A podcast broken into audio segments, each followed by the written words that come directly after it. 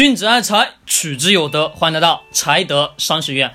好，今天晚上呢，跟大家分享一个科创板的机遇解读。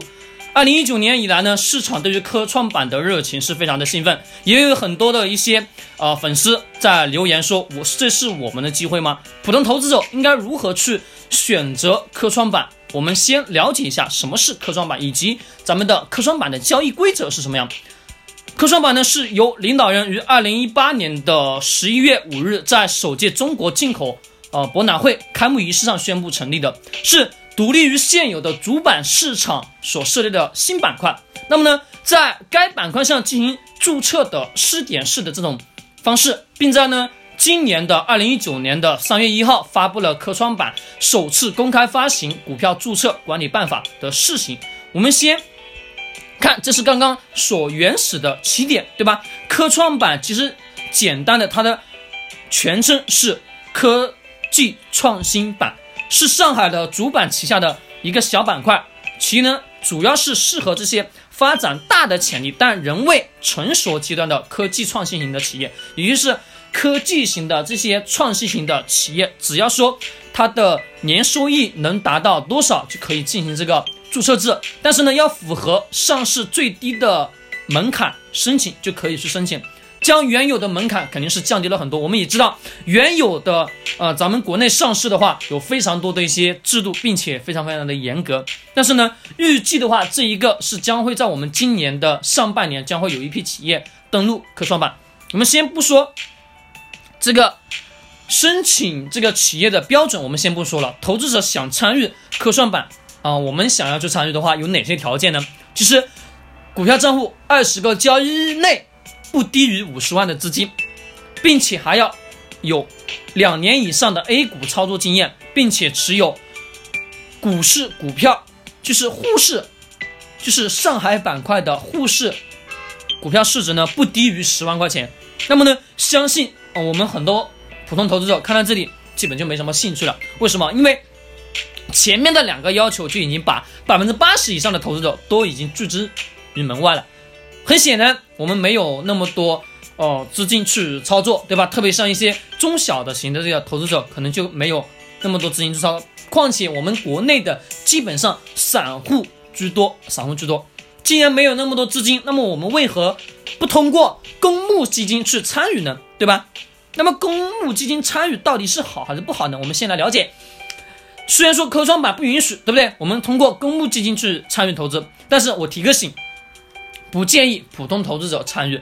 先是一点，你没有那么多的资金，并且你的交易经验并不是那么丰富，懂吗？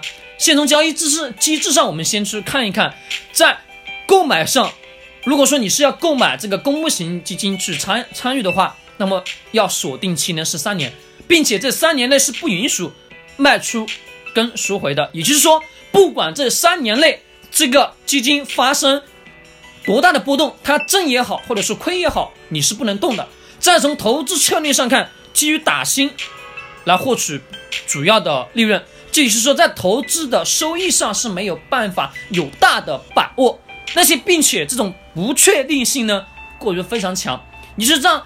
在于我们这个新股发行的时候，它是会有一个炒作时间，这没有错，对吧？那具体的收益是需要我们在这个三年内解锁之后才能确定这个收益。就像说，昨天刚刚科创板受理了九家公司，其中就有一家企业出现了连续三年的亏损，但是也获得了这个科创板申请的要求，并且授权。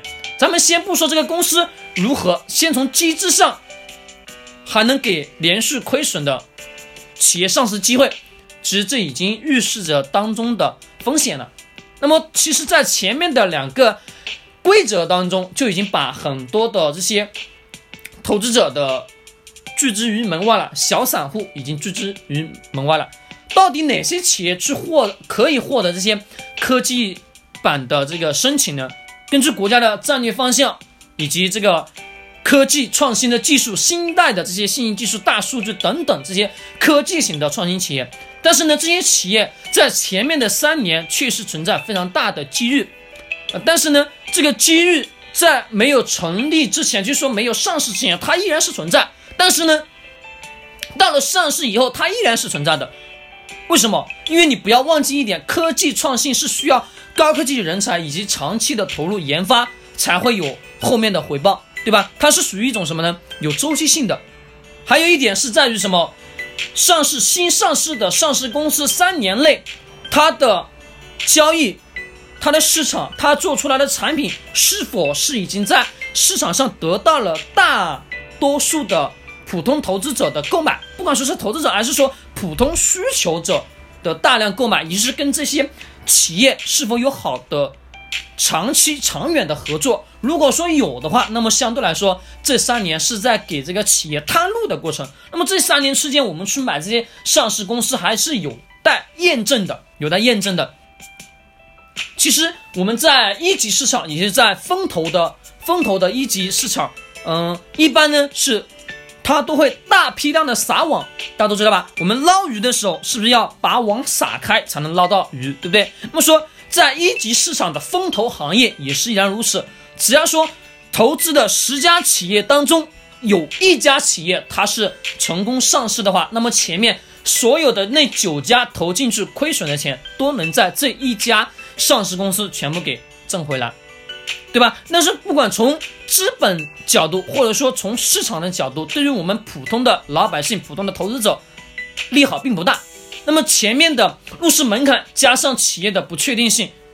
就算是一个企业成功上市后，三年内对这个企业的考验，其实已经不用过多的去解释。这三年内，也就是在考验这个企业是否能正常的、很好的去运作下去。它的公司的年报，它公司研发出来的产品是否能得到市场大部分的人的认可。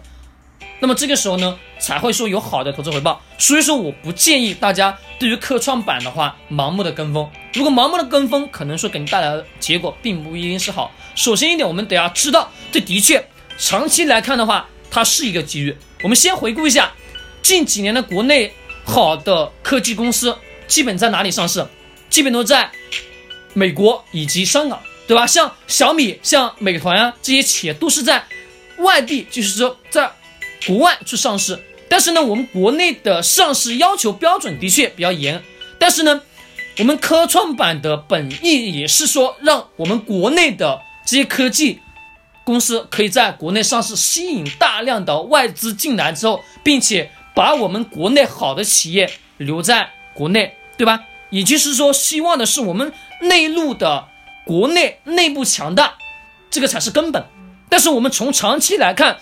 现在的金融体系下，融资结构都是以什么银行为主为主导地位。那么需要的是科创板的建立，是有利于建立强大的这种这么一种资本市场来发展直接的融资。那这也就是回归于到我们的市场上钱的流向的问题了。A 股市场需要的是资金的流动，我们都知道。资金呢是需要在市场里面去流动，才会说有带来好的收益，有交易才能带来有市场行情，对吧？短期看，科创板对于公布的市场来说，走出了非以算是不错的行情，对不对？但是呢，短期这个行情并不能决定这个科创板能很好的让这个行情持续的上涨，那不一定。但是前提一点，它的在国内去。让这么多企业去上市，的确一点是好的，能让国内的钱、国内的企业留在国内，让其呢在国内市场好好的去运作，这没有错。长远看，的确是有利于我国的现有的经济，对不对？前面的几年的行情低迷，再加上楼市低迷，再加上资本低迷，这都已经是过去了，对吧？咱们先不说，不管从什么角度看，二零一九年呢，我们可以把它称之为什么布局的一年，科创板。普通投资者，我建议是不碰为好，长期是对市场的利好。但是呢，更多的企业在国内上市，重要一点是在于什么？能盘活非常多的地方经济。从战略上来看的话，再好不过了。